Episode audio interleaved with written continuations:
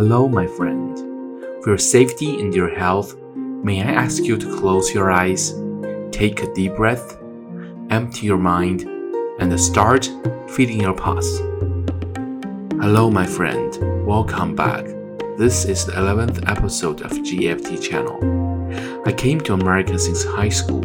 Language was obviously one of the toughest challenge during my first few years. I still remember the embarrassment on the first day of school.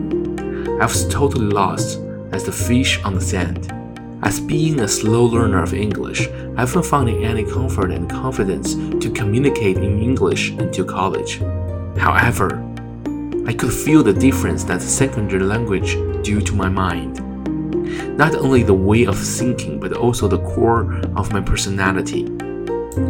In order to convert all the meanings and the concepts of terms between those two languages, I had to ask myself whether my previous interpretation of Chinese were accurate enough.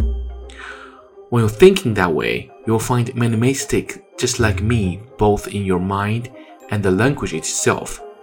Expertise a secondary language may be the best way for anyone who wants to get rid of any delusions and delusional personalities that caused by the lies, political correctness, and propagandas from the original language. Those firmly constructed in your mind by your parents and the school during your young age. The far left has been causing a catastrophe in America right now. Therefore, I choose to use dual language to represent my ideas in this channel.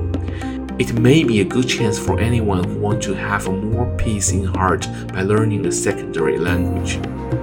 Well, this is the 11th episode of GFT. Thank you for time and your faith with God. Now, take another deep breath. Open your eyes, your mind, and rejoin the real world you came from. May the God bless you.